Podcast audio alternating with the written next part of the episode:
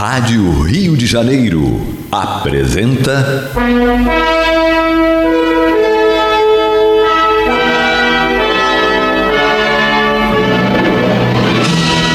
Caminho do Senhor. Um programa de estudos sobre a Bíblia Sagrada com revelações inéditas a respeito de muitos ensinamentos do Cristo de Deus, ainda não perfeitamente divulgados nem compreendidos. Um programa dedicado a todos os que amam o Senhor Jesus. Criação de Acácio Fernandes Moreira e Gastão Veríssimo Brandão.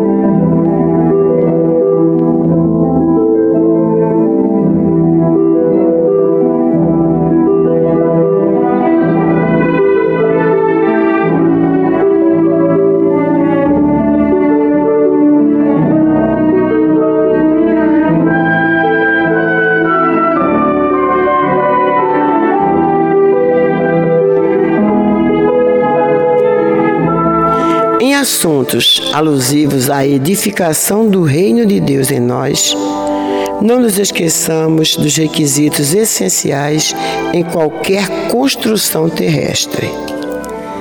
Qualquer obra simples no plano físico, para que se levante, exige planejamento, serviço e ordem. Planejamento que inclui diretiva e orientação. Serviço que se define por atividade e dever. Ordem que expresse cooperação e ajustamento. Em suma, a disciplina é a síntese de todos os programas e obrigações para que o menor edifício se concretize na esfera humana obedece à pedra nas reentrâncias da base que se horizontaliza no solo. Obedece o tijolo na faixa da alvenaria. Obedece a viga de aço no campo da segurança. Na estrutura doméstica, obedece a semente no preparo da refeição, obedece o metal na utilidade caseira, obedece o fio na confecção da vestimenta. Não poderemos construir os mínimos tópicos de elevação no próprio espírito sem que nos rendamos com alegria ao trabalho que nos compete. Somos material inteligente nas mãos sábias do Cristo o Senhor, no entanto, não opera em nós através de constrangimento, porque o reino de Deus deve realmente surgir nos recessos de nossas próprias almas.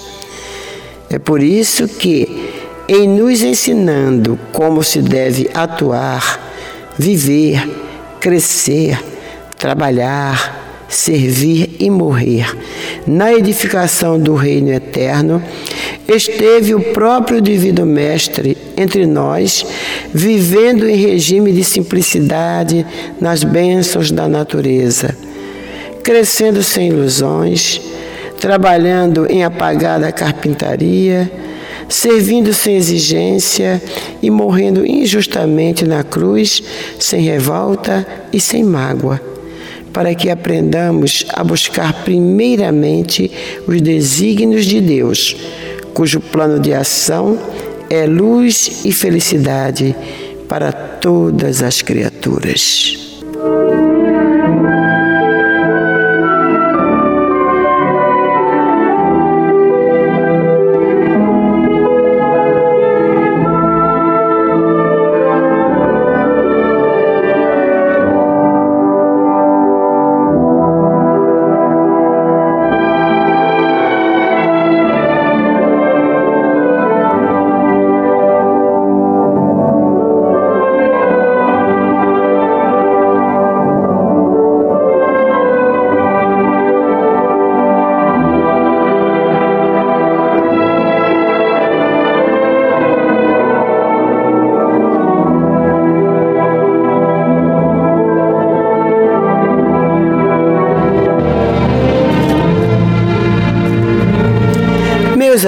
Amigos, meus irmãos, que a paz de Deus esteja em nossos lares e nossos corações.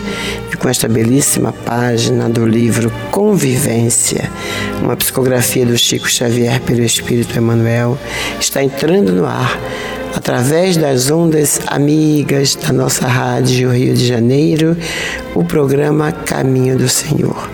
Para estar com vocês durante 55 minutos procurando fazer com que nós, vocês e nós, né, possamos relaxar um pouco das, das tribulações do dia a dia, do dia de hoje, da semana, porque é como estávamos dizendo, comentando com a Hermínia aqui, como ela fala em off, que a, a, o problema maior não é material. As pessoas estão muito preocupadas com o desemprego. Claro, tem que se preocupar, gente. Não, vivamos, não estamos alienados, não. Nós estamos com o pé no chão, né? Mas quando o problema maior que está pairando sobre a humanidade é espiritual. É a falta de Deus, falta de fé, falta de iluminação interior em cada um de nós para que possamos prosseguir a luta. E seria muito mais fácil que essa luta fosse com Jesus. Ele mesmo diz no seu Evangelho: sem mim nada podereis fazer. E é. Ou quando ele fala também, né, vinde a mim, todos vós que estáis cansados e oprimidos, que eu vos aliviarei. Tomai sobre vós o meu jugo e aprendei de mim, que sou manso e humilde de coração, e encontrareis descanso para as vossas almas. Então, com ele, o fardo do dia a dia, as tensões diárias que pesam sobre a nossa cidade, sobre o nosso estado, sobre o nosso país, sobre o planeta, se tornam bem mais leves, bem mais suportáveis. Então, é preciso, nessas horas difíceis, meus irmãos, procurarmos a este Mestre e procurarmos ir construindo em nós ordeiramente, com disciplina, tudo isso que é preciso construir, como diz o próprio Vinícius, né? Nós somos espíritos em construção e cada minuto, cada segundo é essencial para a gente. Um segundo nós podemos fazer muito por nós e podemos também dar uma derrapada bem grande. Sempre sabendo que o nosso destino é Deus, né? de todos nós. E que qualquer derrapada que a gente der, Claro, vai atrasar um pouquinho a caminhada, que já não está muito né, avançada. já não está muito avançada. Vai só atrasar mais um pouquinho. Mas não é muito melhor a gente dar um passo em vez de dar um passo para trás, dar uma ré. Né? É em vez de dar uma primeira, em vez de dar uma ré, vamos dar uma primeira marcha. É. Né? Olha que eu aprendi isso quando eu comecei a fazer o curso para motorista. dirigir, acho que não dirigi nem um ano, deixei para lá que não é minha, não é minha praia. Mas é assim, né? A primeira marcha é aquela que a gente dá né, para sair com o carro. Então é melhor a gente dar sempre primeiras marchas, que é aquela mais lenta, né? E evitar da baixa ré, porque só vai atrasar ainda mais. Então é preciso que haja essa disciplina em tudo aquilo que nós queremos fazer. Começar pelo pensamento. Vamos pensar. Isso é bom, Jesus? Até, até onde isso pode ser bom para mim, para minha família, para meu ambiente religioso, para meus irmãos de caminhada? Começar pelo pensamento. Né? E com certeza a espiritualidade vai nos ajudar, vai nos é, inspirar, né?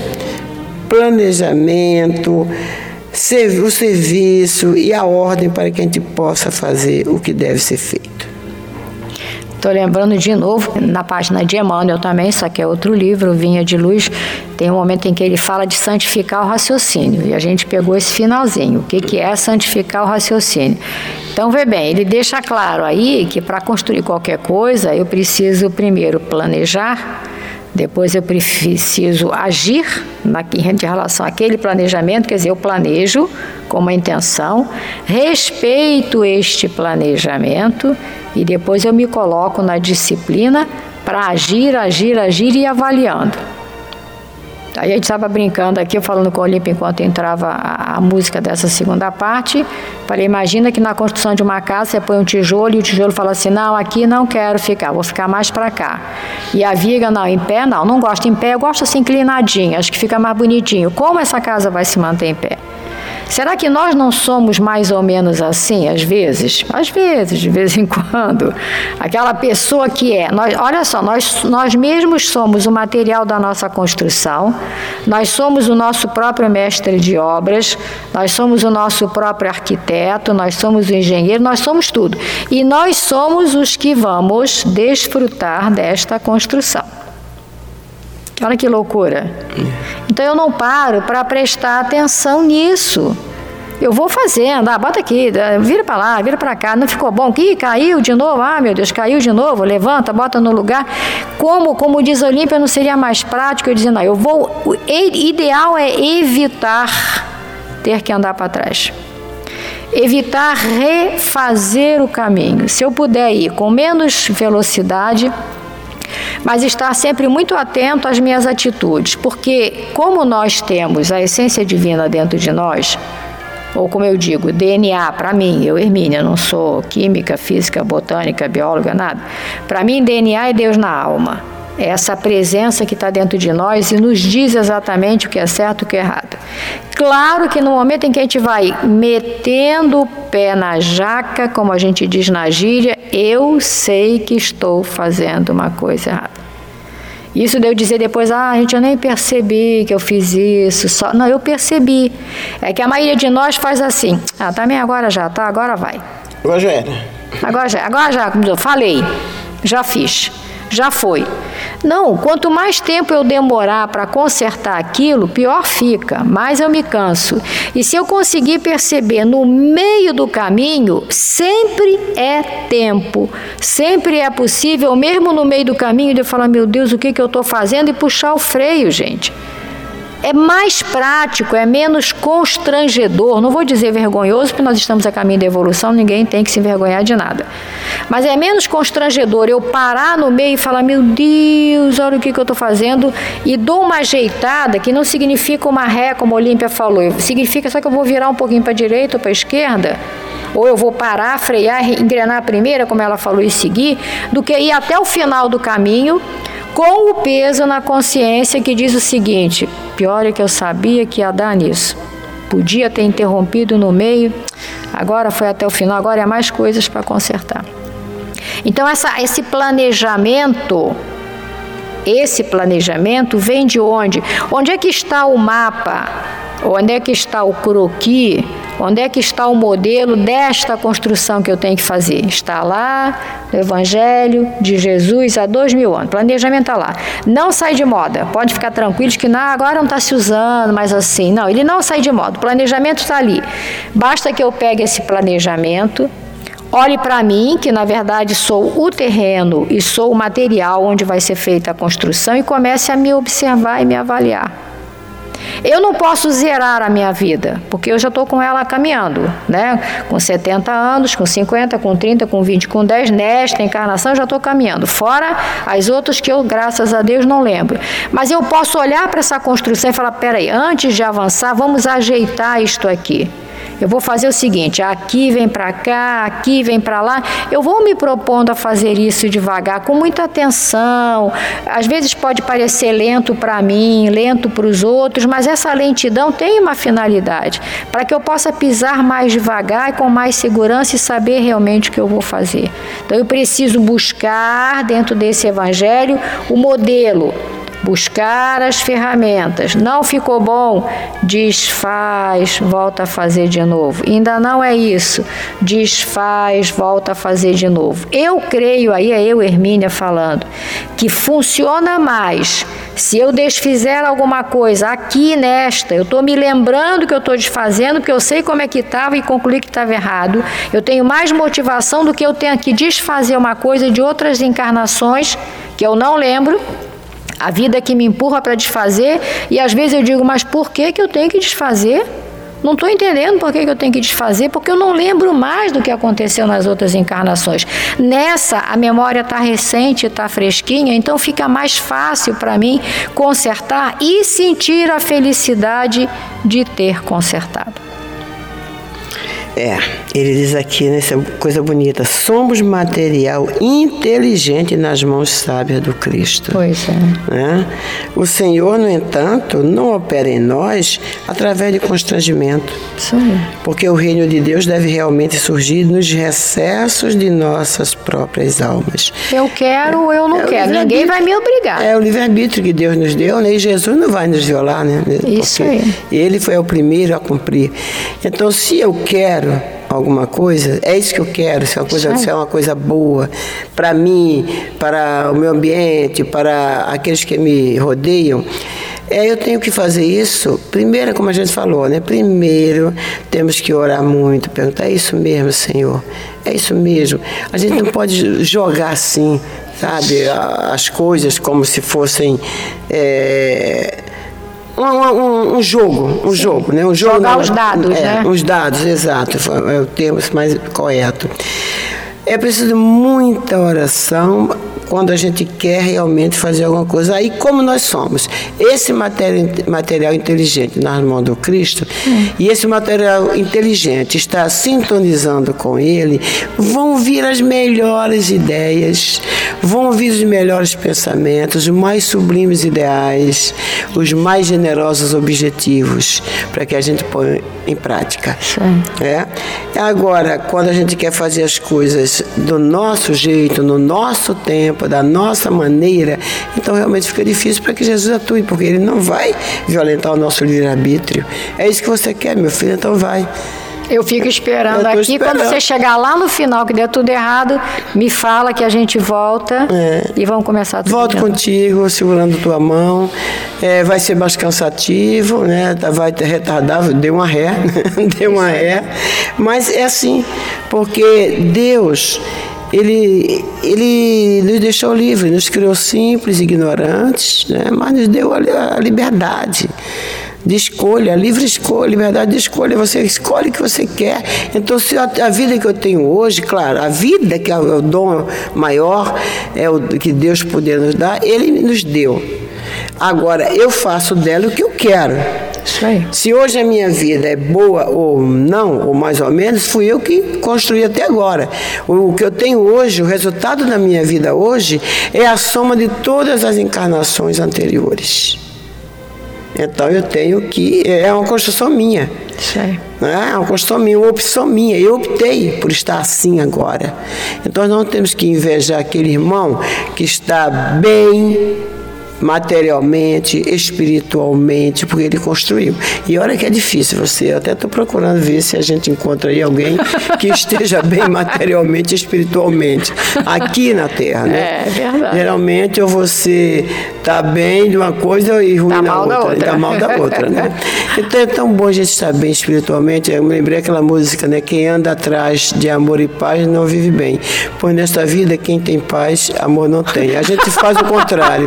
Quem tem o bem material dificilmente é, tem paz. É verdade. Né? Dificilmente. É verdade, é verdade. Porque é muita coisa, são muita, é, muita coisa envolvida nisso tudo, né? É, são muitos, muitos problemas que atingem aquela pessoa. Então, é. e não temos que invejar ninguém, aliás. Nós estamos é. no melhor lugar, com as melhores pessoas para o nosso a nossa evolução espiritual as pessoas que estão conosco dentro do lar, dentro da instituição, dentro, da, dentro da escola, onde nosso ambiente de trabalho são aquelas que têm que estar conosco. Precisamos é, trabalhar isso, esse relacionamento entre eles e nós, é. porque são pessoas que já caminham conosco de outras vidas e ou que chegaram pela primeira vez agora é para é, se abrir um novo vínculo de afetividade, né?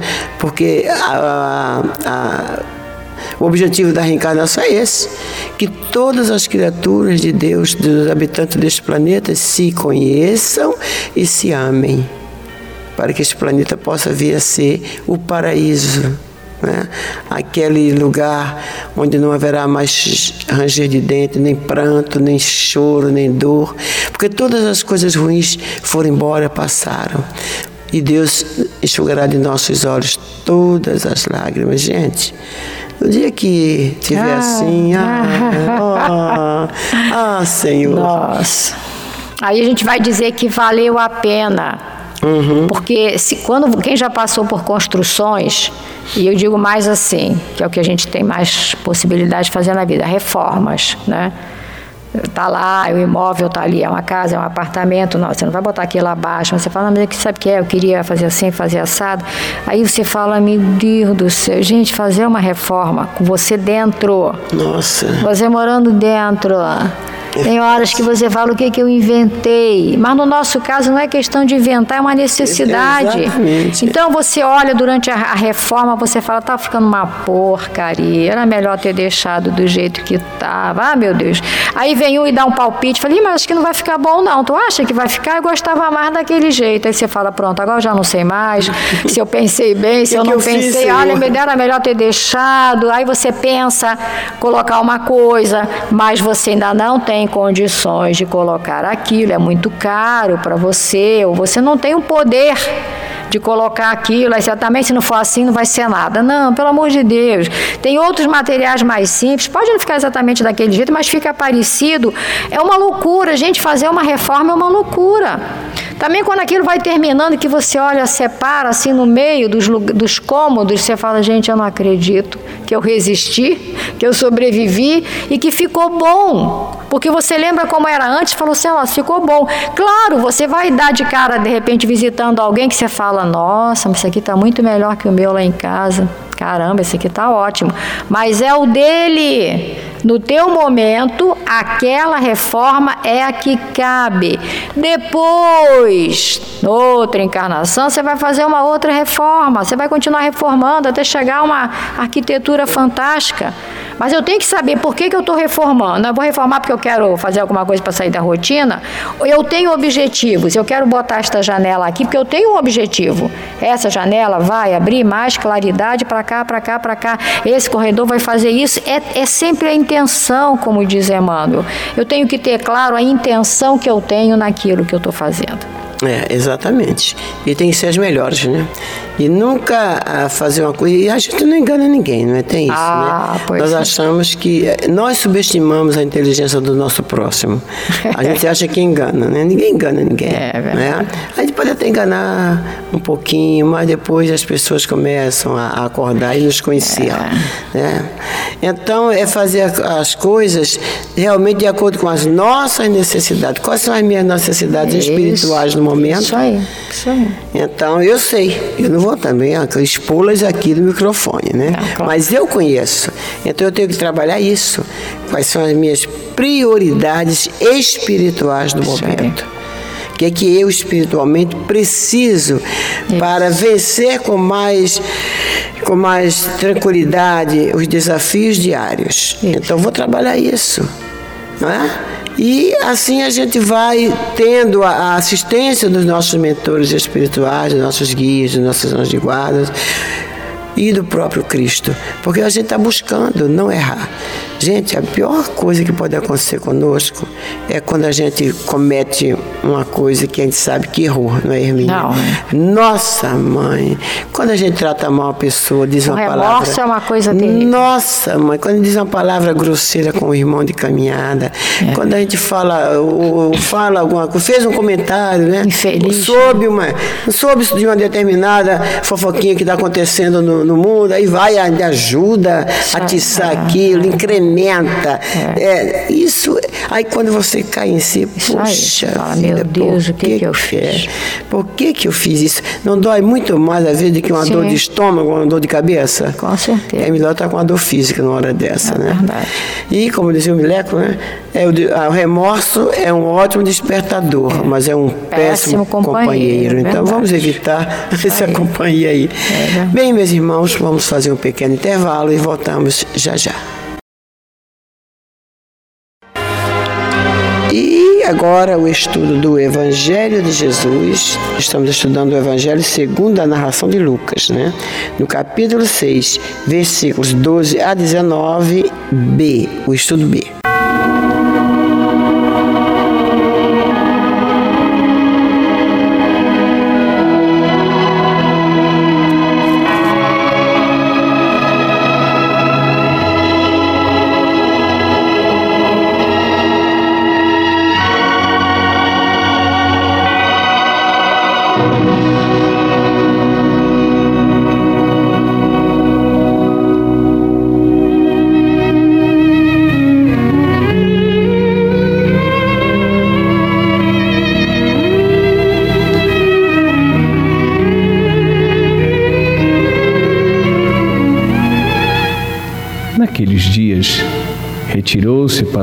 monte a fim de orar e passou a noite orando a Deus. E quando amanheceu, chamou a si os seus discípulos e escolheu doze dentre eles, aos quais deu também o nome de apóstolos. Simão, a quem acrescentou o nome de Pedro, e André, seu irmão. Tiago e João, Filipe e Bartolomeu, Mateus e Tomé, Tiago, filho de Alfeu, e Simão, chamado Zelote, Judas, filho de Tiago, e Judas Iscariotes, que se tornou traidor. E, descendo com eles, parou numa planura onde se encontravam muitos discípulos seus e grande multidão do povo de toda a Judéia, de Jerusalém e do litoral de Tiro e de Sidom, que vieram para o ouvirem e serem curados de suas enfermidades. Também os atormentados por espíritos imundos eram curados. E todos da multidão procuravam tocá-lo, porque dele saía poder e curava a todos.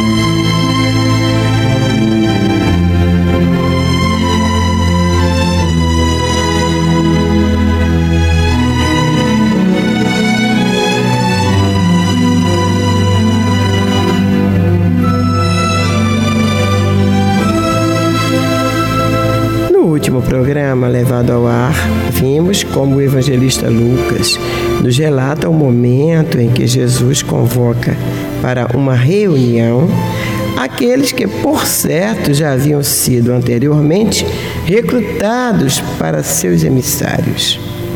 No programa de hoje, daremos continuidade à relação desses emissários ou discípulos.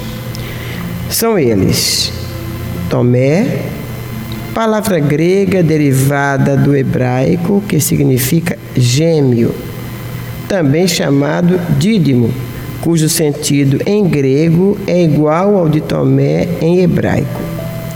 O fato mais marcante que conhecemos da vida desse discípulo é aquele conhecido de todos e que se tornou símbolo da incredulidade Tomé não estava presente quando Jesus se apresentou vivo, depois de morto e ressuscitado.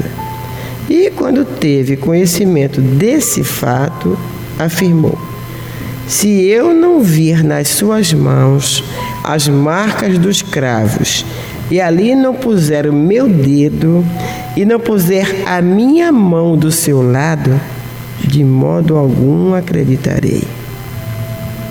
Passados oito dias, Jesus lhe deu as provas exigidas, à vista das quais Tomé exclamou: Senhor meu, Deus meu. E diz Santo Agostinho: Ele duvidou para que nós crescemos. Outro discípulo era Tiago, o menor, filho de Alfeu e de Maria, uma das mulheres que acompanhava Jesus, como podemos ver em Mateus, capítulo 27, versículo 56. Tiago era também irmão de José, de Simão e de Judas Tadeu, todos chamados irmãos de Jesus, como podemos ver em Mateus, capítulo 13, versículo 55. Esse Tiago é considerado o menor, como podemos ver em Marcos, capítulo 15, versículo 40. Foi também inspetor em Jerusalém, como está em Atos dos Apóstolos, capítulo 15, versículo 13, onde Paulo o encontrou. Assim está na Epístola aos Gálatas, capítulo 1, versículo 19. E a quem qualificou como uma das colunas da comunidade. Novamente em Gálatas, capítulo 2, versículo 9, tendo sido morto no ano de 62 depois de Cristo. O outro Tiago, chamado o maior, filho de Zebedeu e irmão de João o Evangelista, foi decapitado também em Jerusalém no ano 44, como está em Atos dos Apóstolos, capítulo 12, versículo 12. É, continuando, né, a relação dos discípulos, vem Tadeu, ou Judas, irmão de Tiago com o nome de Judas, deixou-nos uma epístola na qual se diz irmão de Tiago. O termo Tadeu significa seio, peito. E esse cognome prevaleceu para evitar confusão com o outro Judas, o Iscariote. Então, esse é o Judas Tadeu, né? E vem agora Simão o Zelote. Nós temos o Simão Pedro e Simão o Zelote. Sendo comum esse nome, era natural um apelido para distingui-lo de Simão Pedro. O professor Pastorino nos esclarece que este termo zelote caracterizava os filiados de um partido político-religioso que pugnava ardentemente pela independência da Palestina e que teve grande atuação entre os anos 66 e 70, extinguindo-se com a destruição de Jerusalém. E, finalmente, Judas Iscariotes, cujo cognome se divide em Is, homem de Queriote, que seria sua aldeia natal. Essa localidade aparece citada na tribo de Judá em Josué capítulo 15, versículo 25. Já seu pai era conhecido como Simão Iscariotes. Judas era o único discípulo natural da Judéia, era judeu, já que os outros eram, como Jesus e sua família, galileus. Judas acompanhava a Jesus dominado pelo interesse que tinha num certo reino anunciado pelo Cristo. Certa feita, sem declinar nome algum, Jesus anunciou que dentre os doze, um haveria de o trair. Judas exercia o cargo de tesoureiro e era o que trazia a bolsa. Quando Maria de Betânia derramou o precioso perfume sobre a cabeça de Jesus, Judas protestou, denunciando este ato como sendo um desperdício, pois poderia vender-se o bálsamo e aplicar o produto em favor dos pobres. Isso está em João, capítulo 12, versículos 5 e 6. É ao que Jesus respondeu carinhosamente. Os pobres sempre os tendes convosco, mas a mim nem sempre me tendes. E, como é sabido, por ocasião da Santa Ceia, Judas, levantando-se, foi ter com os principais dos sacerdotes, oferecendo-se para entregar o seu mestre. O preço ajustado foi de 30 moedas de prata. A conclusão todos já sabem não convém lembrar. Mas, graças aos mecanismos abençoados criados por Deus, que são a lei de causa e efeito e a sagrada lei da reencarnação, Judas hoje já vive o reino de Deus dentro de si. Após a permanência em prece e a escolha dos doze, Jesus desce a uma planície onde se achava uma multidão. Todos procuravam tocá-lo e Lucas explica a razão. É que dele promanava uma força que a todos curava. O professor Pastorino, comentando o fato, diz que, embora não tendo conhecido pessoalmente o mestre, Lucas pôde, pela narrativa das testemunhas que ouvira, tirar suas conclusões médicas de que algo extraordinário havia. Realmente, com sua aura puríssima, com o incrível magnetismo irradiado da sua profunda bondade, da sua infinita ternura, da compaixão ilimitada, os fluidos que dele irradiavam deviam ter tido um poder curador muito acima de qualquer especulação humana comum. Em seu livro Pão Nosso, Emmanuel faz o seguinte comentário: Diz ele, na atualidade, observamos toda uma pleia de, de espiritualistas eminentes espalhando conceitos relativos ao magnetismo pessoal com tamanha estranheza, qual se estivéssemos perante verdadeira novidade do século XX. Tal serviço de investigação e de divulgação dos poderes ocultos do homem representa valioso concurso na obra educativa do presente e do futuro. No entanto, é preciso lembrar que a edificação não é nova.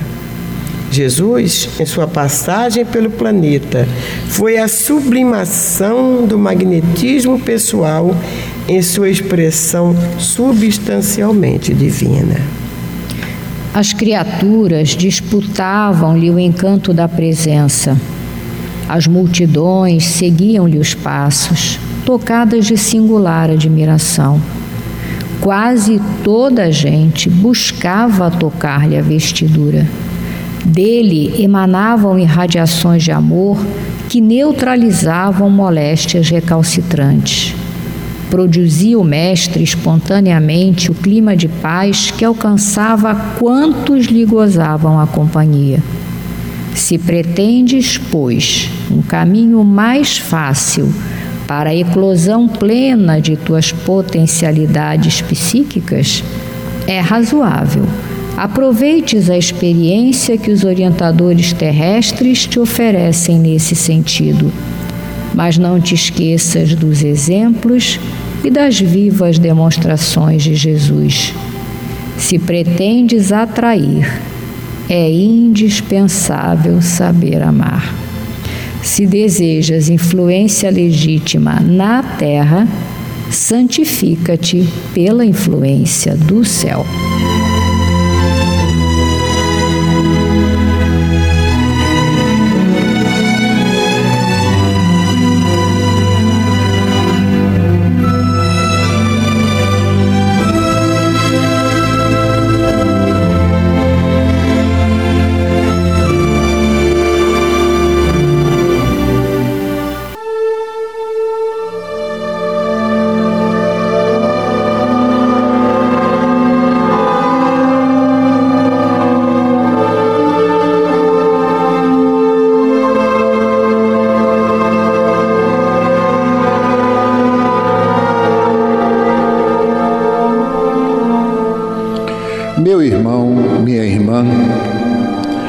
Seu coração está angustiado e lhe falta ânimo para enfrentar os obstáculos da vida diária, se você sente-se só, incompreendido pelos que lhe rodeiam, se alguma dor física ou moral está atormentando-lhe, tirando-lhe as horas de sono, enfim, se você está sofrendo, lembre-se, você não está só.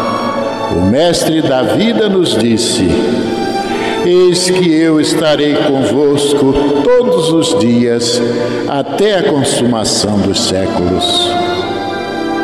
Neste exato momento, milhares e milhares de pessoas sintonizadas nesta emissora se unirão em prece. Entre nesta corrente. Existe em seu íntimo um lugar de paz profundamente silencioso, onde você pode comungar com Deus e encontrar forças necessárias para vencer este momento difícil.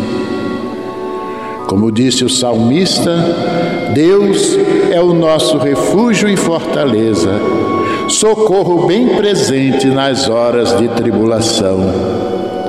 Abra o seu coração numa prece sincera. Entregue-se confiantemente aos cuidados deste Pai amoroso e bom e confie.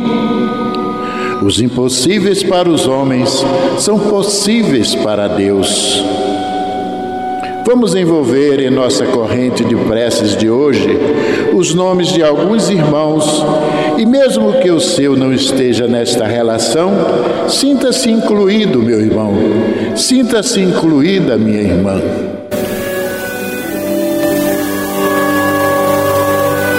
Silvia Fernandes de Oliveira, Maria do Carmo Barreto, Maria Auxiliadora Araújo Barreto, Silvio, Sérgio e Selmo Araújo Barreto, Simval Sandro Araújo Barreto, Francisco Barros, Antônia da Silva, Atílio Paz Ferreira, Rafael Portela Prudente da Silva, Rodrigo Portela Prudente da Silva, Maurício Clemente de Lima Júnior, Silvana Lírio, Márcio de Souza, Alzira Barreiro, Antônio Loureiro Marques, Lúcia Marques Gonçalves, José Luiz de Jesus Marques, Edene Magalhães Pinto, Maria José Gomes, Tereza Cristina Marques Otávio, Maria Virgília Serra Duarte, José Luiz de Jesus Marques, Orli Ramos Gavaza, Eunice Simas Gonçalves Bandeira, Maria Alice Mesquita Nogueira Alves e todos os nomes que se encontram nos nossos pensamentos e nos nossos corações. Vamos falar com Jesus.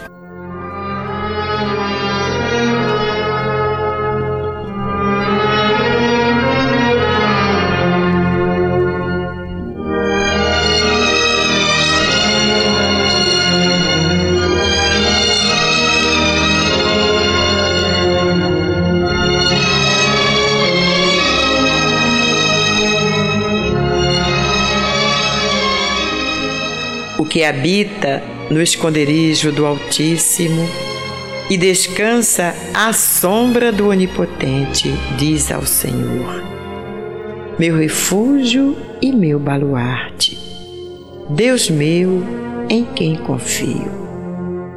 Pois ele te livrará do laço do passarinheiro e da peste perniciosa.